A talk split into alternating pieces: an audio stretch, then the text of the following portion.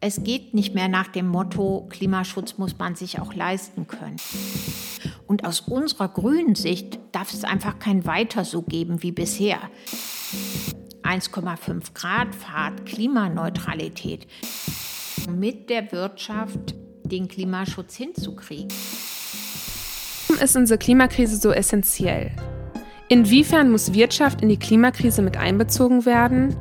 Und wie möchte Britta Hasselmann von Berlin aus grüne Politik für Bielefeld machen? Was lässt sich über ihre bisherige Arbeit im Bundestag herausfinden? Über all das und noch viel mehr habe ich mit der grünen Politikerin Britta Hasselmann in diesem Podcast gesprochen.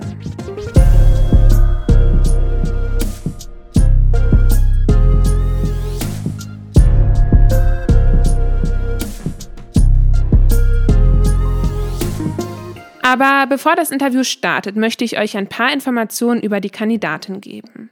Britta Hasselmann ist 59 Jahre alt und hat ihr Abitur an einem Mädchengymnasium in Geldern absolviert.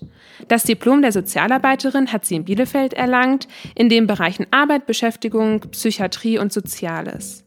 Ab 1985 arbeitet sie im Verein der Bielefelder Selbsthilfe. Sie sitzt im Vorstand der UNICEF Deutschland und hat unter anderem ehrenamtliche Mitgliedschaften des Bundesnetzes für bürgerliches Engagement oder der Stiftung Welthaus Bielefeld. Seit 1989 ist sie für Bündnis 90 Die Grünen kommunal aktiv, seit 1994 Mitglied der Partei. Von 2000 bis 2006 war sie Landesvorsitzende in Nordrhein-Westfalen. Seit 2005 ist sie Mitglied im Deutschen Bundestag und seit 2009 parlamentarische Geschäftsführerin der Fraktion Bündnis 90 Die Grünen. Ja, hallo ihr Lieben und herzlich willkommen zu dieser vierten Podcast-Folge. Heute mit Britta Hasselmann, einer Politikerin der Partei Bündnis 90 Die Grünen und damit auch herzlich willkommen an Sie, Frau Hasselmann. Ja, da Ihre Zeit limitiert ist, würde ich sagen, starten wir direkt. Was verbinden Sie mit Bielefeld und finden Sie macht Bielefeld gerade im bundesweiten Kontext so besonders? Ja, hallo, auch von mir. Danke für die Einladung und das Interesse. Ich lebe wahnsinnig gerne in Bielefeld. Ich bin über die zentrale Vergabestelle für Studienplätze nach Bielefeld gekommen und Bielefeld ist mein Zuhause. Das Besondere an Bielefeld ist, dass sich hier wahnsinnig gut vermischt Großstadt und alle Angebote, die eine Großstadt hat. Und gleichzeitig sind wir im Grün und das ist einfach ganz toll. Der Teutoburger Wald, die vielen Grünzüge, das Theater, die Kultur, die Vielfalt dieser Stadt. Ihr seht, ich mag Bielefeld sehr und bin eine der überzeugtesten Bielefelderinnen. Ja, sehr schön. Ähm, aber gleichzeitig sitzen Sie auch in Berlin im Deutschen Bundestag. Sie sind derzeit als ordentliches Mitglied unter anderem in dem Ausschuss für Wahlprüfung, Immunität und Geschäftsordnung, in dem Wahlausschuss oder der Kommission zur Reform des Bundeswahlrechts und zur Modernisierung der Parlamentsarbeit. Treffen diese Ausschüsse Ihre Interessen und welche Themen sind Ihnen generell wichtig? Mir ist vor allen Dingen der Klimaschutz und die Tatsache, dass wir jetzt wirksamen Klimaschutz machen müssen, um den 1,5 Grad Pfad überhaupt noch einschlagen zu können, dass wir uns dem widmen und wirklich konkrete, wirksame Maßnahmen beschließen. Mir ist darüber hinaus die Frage von Gerechtigkeit ein großes Anliegen. Ich selbst bin Sozialarbeiterin von Beruf und ich finde der soziale Zusammenhalt, Solidarität in unserer Gesellschaft und die Frage, wie fair sind eigentlich Chancen für Kinder, sind mir sehr wichtig. Ja, gerade zu diesem Gerechtigkeitsaspekt kommen wir später nochmal. Sie haben gerade Themen benannt, die Ihnen besonders wichtig sind und wofür Sie sich auch einsetzen wollen, denke ich mal auch in Ihrer nächsten äh, Wahlperiode. Weder Bielefeld noch NRW oder der Bund sind derzeit grün regiert. Inwiefern können und wollen Sie aus Berlin aus grüne Politik für Bielefeld machen, aber auch eine Politik, die über das Thema Klimapolitik hinausgeht? Ja, es ist ganz wichtig, eine starke Stimme aus Bielefeld zu haben, die die Interessen der Bürgerinnen und Bürger dieser Stadt in Berlin auch vertritt. Und da sehe ich mich ganz klar, denn ich bin unter anderem auch kommunalpolitische Sprecherin im Bundestag. Das heißt, ich achte darauf, welche Auswirkungen haben Gesetze, die wir in Berlin beschließen, auf die Stadt, auf die Gemeinde vor Ort. Und das ist wahnsinnig wichtig, da immer den Blick darauf zu haben, denn äh, die Städte und Gemeinden können natürlich nicht aus eigener Kraft viele Zukunftsherausforderungen meistern und brauchen die Unterstützung aus Berlin. Und da ähm, habe ich den Blick darauf und bin da eine starke Stimme. Ja, ähm, bleiben wir vielleicht direkt mal an diesem Punkt. Die Grünen ähm, plädieren ja gerade auch ihrem Partei, äh, in ihrem Parteiprogramm für mehr Chancengleichheit und äh, möchten, dass halt eben Bundes Bundesländer mehr in dem Bereich Bildung zusammenarbeiten können, wo jetzt lange dieses Kooperationsverbot galt. Ähm, doch was bedeutet das für Kommunen und somit auch für Bielefeld, wenn das Grundgesetz hinsichtlich dieses Verbotes geändert würde, wie das die Grünen ja fordern?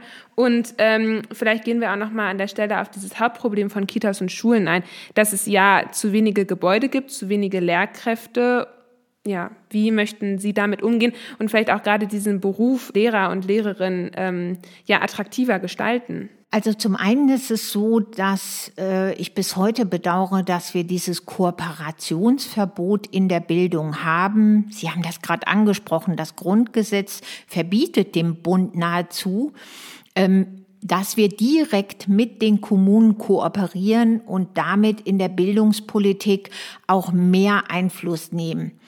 Und das müssen wir lockern, wo es nur geht. Der letzte Versuch, den wir unternommen haben als Grüne, gemeinsam mit der FDP, war der Digitalpakt. Hier konnten wir inzwischen das Kooperationsverbot ein bisschen lockern und Finanzmittel in Milliardenhöhe für die Kommunen, für die Schulen vor Ort zur Verfügung stellen. Und auf den Weg müssen wir weitergehen.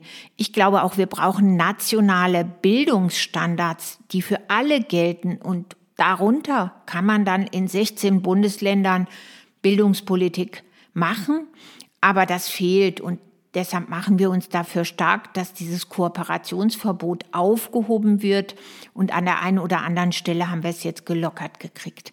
Ganz konkret, wir haben ähm, vor ein paar Wochen im Deutschen Bundestag den, ähm, den Rechtsanspruch auf Ganztag beschlossen. Das ist ein sehr wichtiges Gesetz, was Voraussetzungen dafür schafft, dass Schulen Ganztag anbieten können. Das hängt jetzt gerade, weil die Bundesländer nicht bereit waren, das so zu verabschieden im Vermittlungsausschuss. Und ich hoffe, dass es bald beschlossen wird, damit dieser Rechtsanspruch auf Ganztag auch Realität werden kann vor Ort in den Städten und Gemeinden. Denn ich glaube, im Sinne von Chancengerechtigkeit für Kinder und Jugendliche ist es ein ganz wichtiges Gesetz. Ähm, und ich hoffe, dass es kommt und der Knoten, der Konflikt, der da ist, durchgeschlagen wird. Und was würde dieses Gebot, von dem Sie gerade geredet haben, für die Bürger in Bielefelds bedeuten?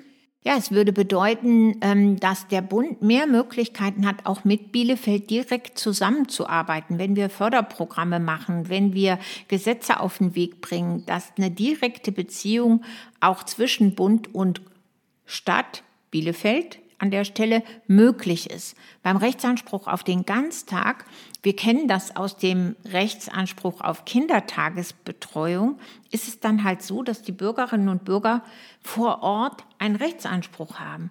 Und wir aus Berlin die Städte wie Bielefeld dabei unterstützen, sowas auch umsetzen zu können. Dazu braucht man natürlich auch das Land, also hier in Nordrhein-Westfalen Düsseldorf. Aber gemeinsam Bund und Land können so die Städte und die Schulen besser unterstützen und die Bürgerinnen und Bürger interessiert am Ende nicht, ob wir was in Berlin oder in Düsseldorf beschlossen haben. Die wollen, dass es bessere Schulen, bessere Ausstattung, mehr Qualität, mehr Lehrerinnen und Lehrer ähm, gibt. Und dafür haben wir gemeinsam Sorge zu tragen.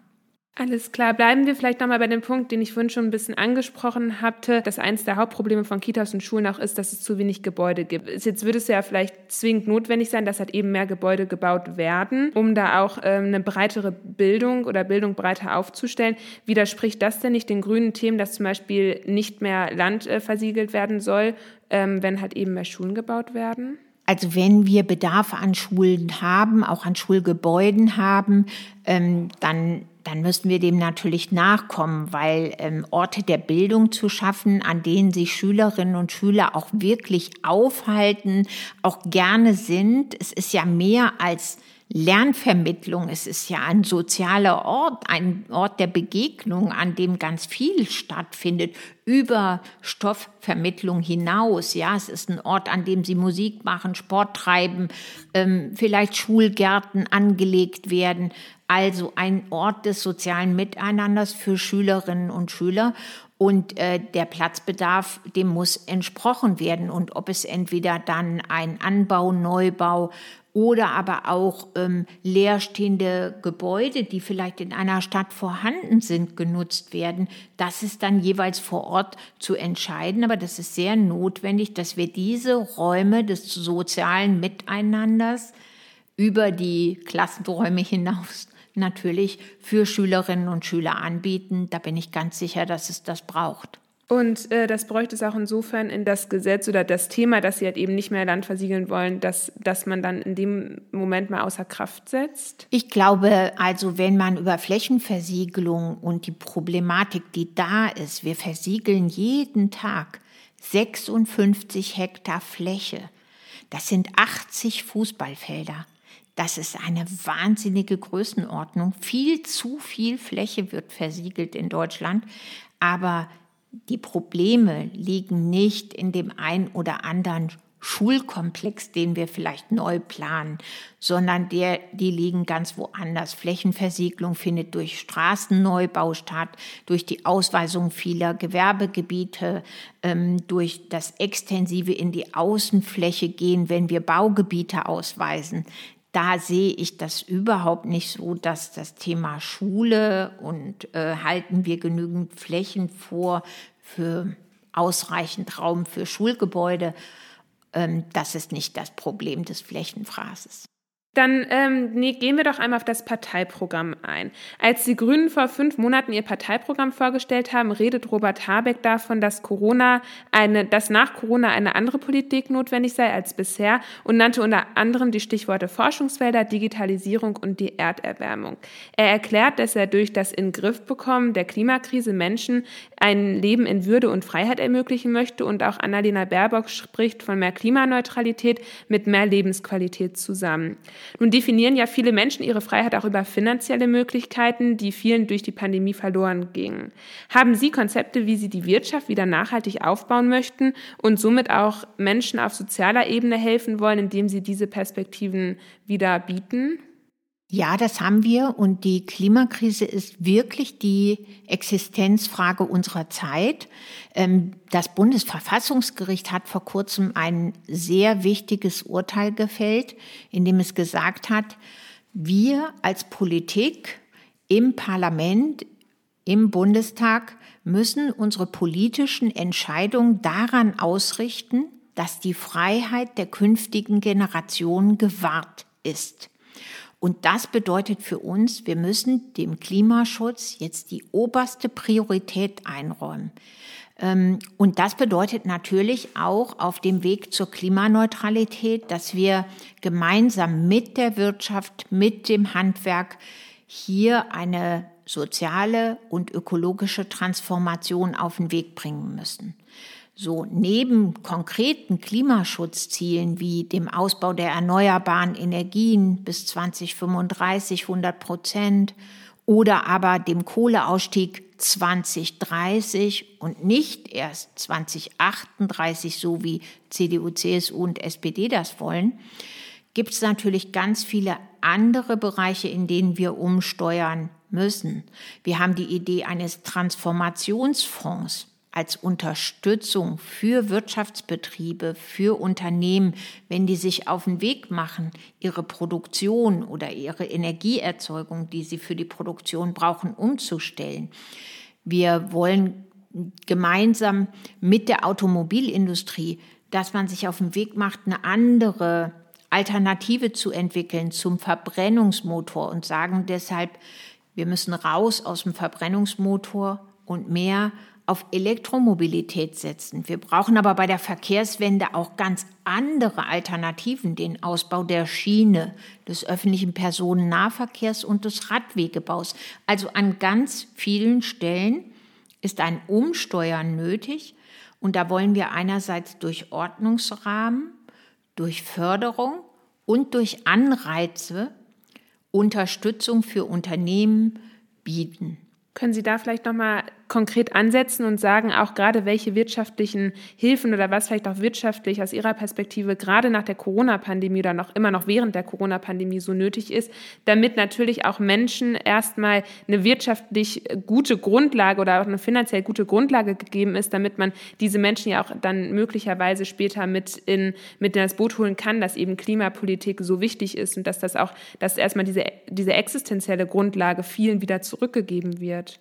Ja klar, wir haben natürlich im äh, Deutschen Bundestag auch als Grüne sehr viele der Rettungsschirme, ob für die Krankenhäuser oder die Sofort- und Nothilfen, ähm, finanzielle Hilfsprogramme für Wirtschaftsunternehmen mit auf den Weg gebracht. Wir hatten uns dafür stark gemacht, dass es auch für den Bereich der Kreativwirtschaft, der Veranstaltungsbranche und der Kultur einen sogenannten Unternehmerlohn gibt, ähm, also eine Existenzgrundlage auf die auf Zeit beantragt werden kann, damit auch solo-selbstständige Künstlerinnen und Künstler äh, das beantragen können für diese Zeit der Corona-Pandemie und im Hinblick auf ähm, die Zukunft, also die Frage 1,5 Grad Fahrt, Klimaneutralität, da haben wir eben verschiedene Sachen. Einerseits die Entlastung bei den Stromkosten. Ne, für, ähm,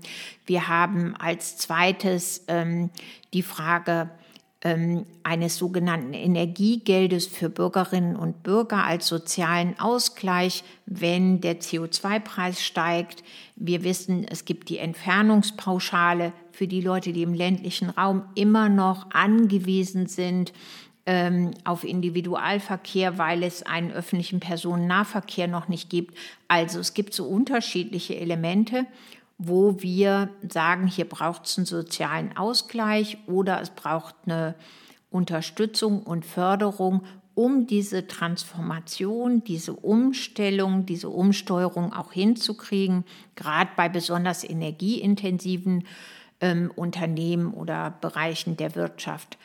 Ähm, und hier haben wir konkrete Vorschläge gemacht. Das Qualifizierungsgeld, ähm, äh, also wir haben so einen Vorschlag für einen Qualifizierungszuschuss gemacht, ähm, auch für Arbeitnehmerinnen und Arbeitnehmer, sprechen uns für 12 Euro Mindestlohn aus, weil wir sagen, äh, wir brauchen eine andere Grundlage, von der wir ausgehen. Ja, das sind einige der Beispiele aus unserem Programm ganz konkret. Dann bleiben wir doch vielleicht einmal ähm, bei dem Mindestlohn, den Sie ja auf 12 Euro ansetzen möchten. Momentan liegt er bei 9,50 Euro. In welcher zeitlichen Dimension wollen Sie dies tun? Und ähm, wie sollen Unternehmen darauf reagieren, damit die halt eben dann nicht an Arbeitsplätzen abbauen? Normalerweise mischt sich ja Politik nicht ein in die Festlegung des Mindestlohns. Dafür haben wir eine Mindestlohnkommission, der auch die Tarifparteien angehören.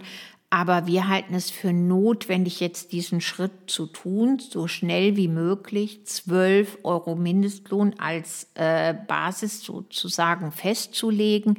Denn wir erleben immer mehr Menschen, die von ihrem Einkommen nicht leben können, ähm, die ähm, in prekären Verhältnissen, das heißt, die ergänzende Sozialleistungen brauchen ähm, und äh, durch steigende Mieten und einen geringen Lohn einfach abhängig sind von zusätzlichen Sozialleistungen.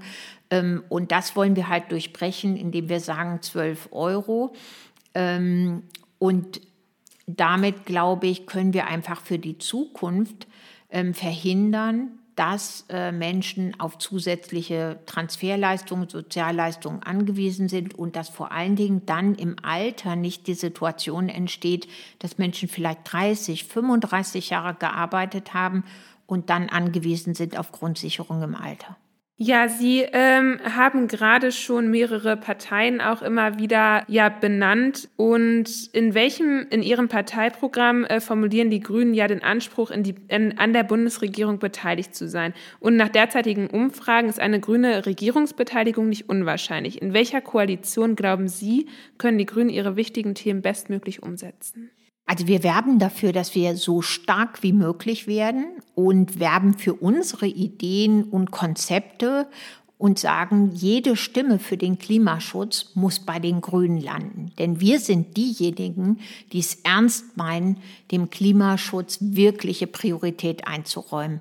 Und dann ist für uns klar, neben der inhaltlichen und konzeptionellen Idee, die wir im Wahlprogramm ja dargelegt haben in vielen unterschiedlichen Politikfeldern und Zukunftsthemen, haben wir ein personelles Angebot mit Annalena Baerbock als Kanzlerkandidatin und Robert Habeck und Annalena Baerbock als Spitzenteam. So, das ist unsere Aufstellung inhaltlich und personell. Und aus unserer grünen Sicht darf es einfach kein Weiter so geben wie bisher. Wir haben in den 16 Jahren Merkel-Regierungszeit zwölf Jahre eine große Koalition aus CDU, CSU und SPD erlebt. Das war aus meiner Sicht für viele Zukunftsfragen eine Zeit des Stillstandes. Und wir wollen kein weiter so.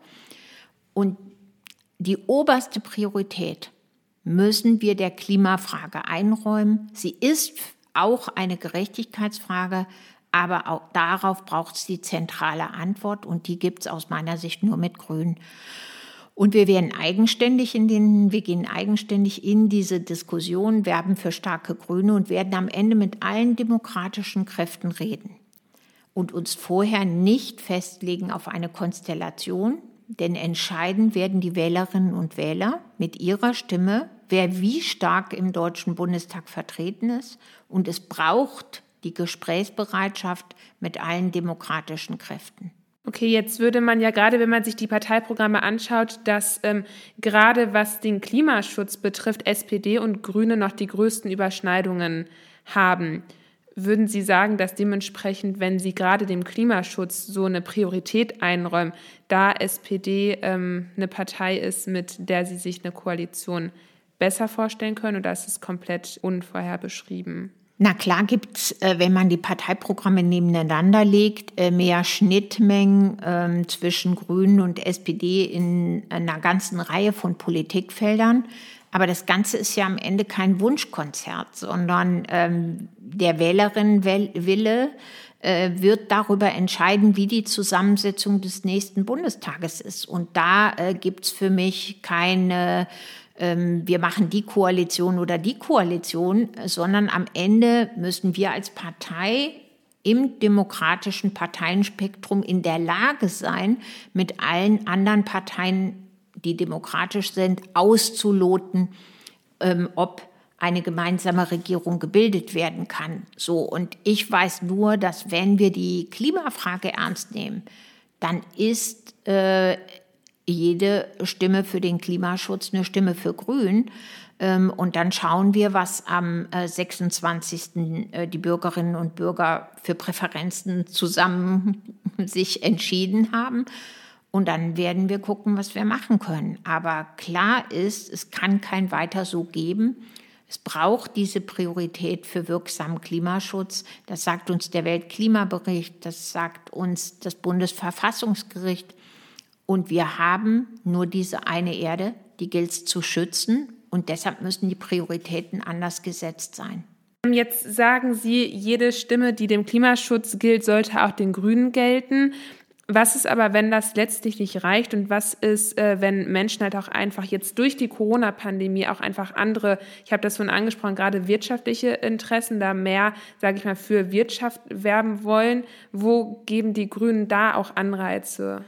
Ja, es, es wird kein ähm, Entweder-Oder mehr geben. Ich glaube, die Klima, ähm, die Auswirkungen der Klimakrise sind so zentral, dass wir das nur gemeinsam mit den Bürgerinnen, gemeinsam mit Wirtschaft, gemeinsam mit Handwerk hinkriegen werden. Es geht nicht mehr nach dem Motto, Klimaschutz muss man sich auch leisten können. Jeder, der einen, jeder und jede, die einen Blick in die Flutregion bei der Flutkatastrophe in die Eifel oder ähm, nach Rheinland-Pfalz ins Ahrtal in Nordrhein-Westfalen in der Eifel äh, blickt, ja, kann sehen, was für massive Schäden, ähm, wie viel Leid für Menschen, aber auch massive Schäden für Umwelt, Natur, auch Unternehmen in der Region, in unsere Infrastruktur diese Flutkatastrophe mit sich gebracht hat. Und sie ist ein deutlicher Hinweis. Wir haben eine wahnsinnige Steigerung von Extremwetterkatastrophen. Und deshalb brauchen wir dringend ein Umsteuern, ähm, denn sonst ruinieren wir unsere Lebensgrundlagen. Und das in einer sehr, sehr kurzen Zeit. Und die Zusammenhänge sozusagen der Klima, des Klimawandels und solcher Extremwetterkatastrophen sind so offenkundig. Äh, da müssen wir jetzt einfach handeln. Und deshalb ist auch jede Idee eines Investitionsfonds Unterstützung für die Wirtschaft zu geben, Entlastung auf anderer Seite bei den Stromkosten oder durch die Ideen des Energiegeldes sind sehr wichtige Investitionen in die Zukunft, weil ähm, sie helfen, jetzt umzusteuern und eben auch gemeinsam sozusagen mit der Wirtschaft ähm, den Klimaschutz hinzukriegen. Also was anderes bleibt nicht in dieser Zeit äh, angesichts ähm, der dramatischen Zuspitzung der Klimakrise. Ja, kommen wir noch mal einmal ähm, auf das Parteiprogramm zu sprechen. Ab 2030 sollen nur noch emissionsfreie Autos zugelassen werden, keine neuen Benziner, Dieselfahrzeuge oder andere, äh, aber besonders eben Elektroautos. Aber was passiert mit dem Elektromüll und inwiefern sehen Sie Notwendigkeit, auch in andere Formen der erneuerbaren Energien zu investieren? Und was muss passieren, damit gerade diese Forderung auch sozial verträglich und umsetzbar ist? Immerhin sind es derzeit gerade mal 65.000 Elektroautos auf den Straßen. Straßen. Und globale Gerechtigkeit bedeutet nun auch, dass Deutschland selbst einen Weg der Entsorgung findet und den Müll beispielsweise nicht in den globalen Süden outsourced. Ja, bei der Automobilindustrie ist es so, ähm, in vielen Bereichen der Automobilindustrie ist man weiter als in der Politik. Jede und jeder weiß, dass der Verbrennungsmotor endlich ist und dass wir wegkommen müssen von fossilen Energieträgern. Und ähm, hier findet längst unternehmerische Entscheidungen statt, ähm, sich anders zu orientieren auf Elektromobilität. Und natürlich wollen wir Grüne auch nicht eins zu eins die Menge der Autos einfach nur ersetzen. Ähm, gerade weil Sie die Problematik angesprochen haben, der, ähm, der Frage der Herstellung von Batterien und äh, so weiter, was globale Gerechtigkeit, Ressourcenschonung angeht. All das muss berücksichtigt werden.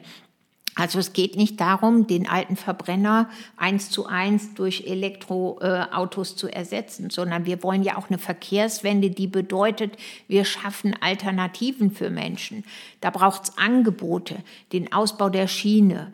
Da ist in den letzten Jahren überhaupt nicht investiert worden. Fast alle Investitionen gingen ähm, in den Ausbau und den Neubau von Straßen.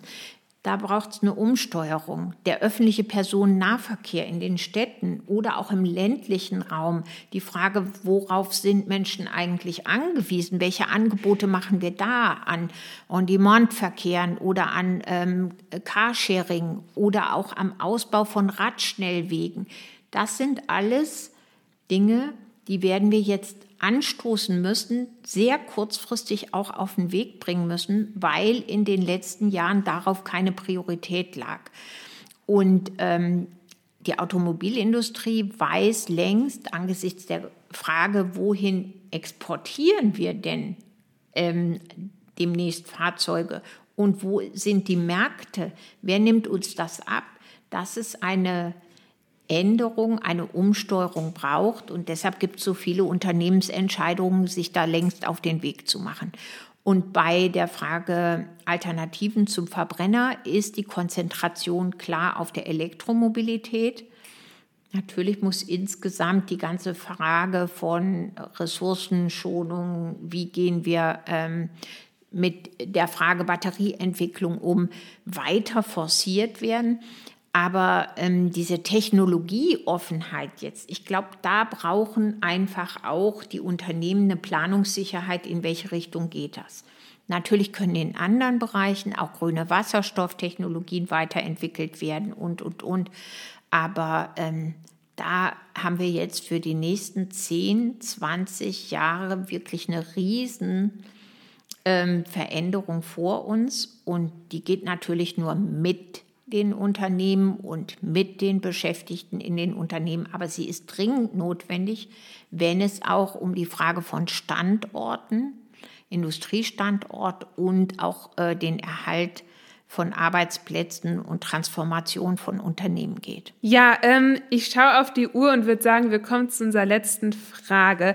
Ähm, Sie haben gerade das Thema Mobilität immer wieder angesprochen. Bis 2030 sollen Kurzstreckenflüge dadurch überflüssig gemacht werden, dass der Bahnverkehr sehr gut ausgebaut ist. Glauben Sie, dass das überhaupt in den nächsten neun Jahren umsetzbar ist? Hat Deutschland dafür derzeit finanzielle Mittel?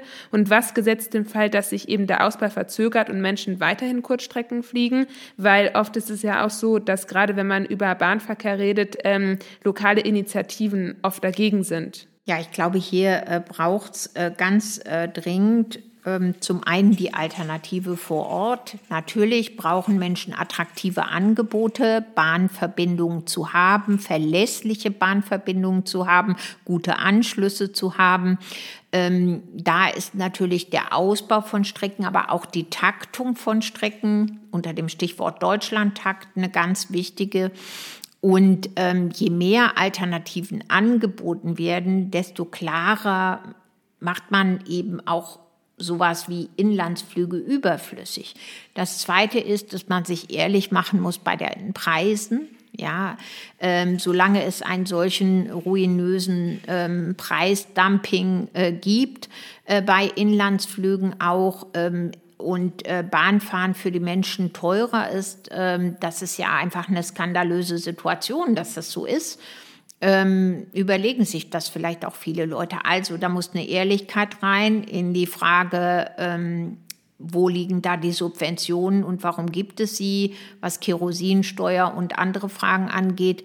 Und ich glaube, je mehr Angebote wir auf die Schiene bringen und die ähm, Verlässlichkeit sozusagen von Taktstrukturen wie der Deutschlandtakt, desto klarer ist, äh, wenn das noch verbunden ist mit einem guten Mobilitätsangebot, was die Preise angeht, auch für Familien, äh, für Studierende und auch junge Menschen, dann ähm, ist die Bahn auch ein wirkliches Angebot, was äh, die Menschen in Anspruch nehmen. Und da müssen wir hin. Das geht so nicht weiter, wenn man sieht, wie viel Subventionen in den ganzen Regionalflughäfen liegen, ja, die alle wahnsinnig viel Finanzmittel fressen. Hier in der Region gibt es auch eine Riesendiskussion über den Flughafen Paderborn und die Tatsache, wie viel Geld äh, die Städte und äh, Kreise ähm, von ihrem öffentlichen Geld, was eigentlich dann für andere Bereiche der Jugendarbeit, der sogenannten freiwilligen Leistungen im Bereich von Kultur investiert werden könnte, da reingegeben haben über Jahre in diesen defizitären Regionalflughafen, dann braucht es hier dringend eine Debatte darüber, dass das nicht so bleiben kann. Alles klar, und ich würde sagen, äh, mit diesen Worten beenden wir das Interview. Herzlichen Dank erstmal für Ihre Zeit, vielleicht noch für die ZuhörerInnen. Wie haben die denn Möglichkeit, mit Ihnen in den Kontakt zu treten? Ja, also jetzt gerade ist natürlich Wahlkampf. Da mache ich sehr viele ähm, Termine, ähm, zum Beispiel ein Format, das heißt Lad Britta ein. Hm, da fahre ich in Nachbarschaften oder in Schrebergärten oder gehe zu Vereinen oder WGs zu Besuch. Und ähm, Außerhalb des Wahlkampfs ist es natürlich so, ich bin ähm, per E-Mail oder in meinem Wahlkreisbüro in Bielefeld zu erreichen. Ich mache regelmäßige Bürgerinnen-Sprechstunden, soweit es Corona erlaubt. Und in der ganzen Wahlkampfzeit der nächsten Tage machen wir viele Ansprechbars. Das heißt, wir sind mit Ständen und Veranstaltungen irgendwo. Da kann ich natürlich auch angesprochen werden. Also, ich versuche viel Kontakt zu Leuten zu kriegen. Und wenn jemand zu mir Kontakt aufnehmen will, am besten über mein Wahlkreisbüro oder mein Berliner Büro oder aber per E-Mail über meine ähm, Adresse. Alles klar, ja, ich danke Ihnen und wünsche Ihnen viel Erfolg für Ihren Wahlkampf. Vielen Dank fürs Gespräch und das Interesse. Tschüss.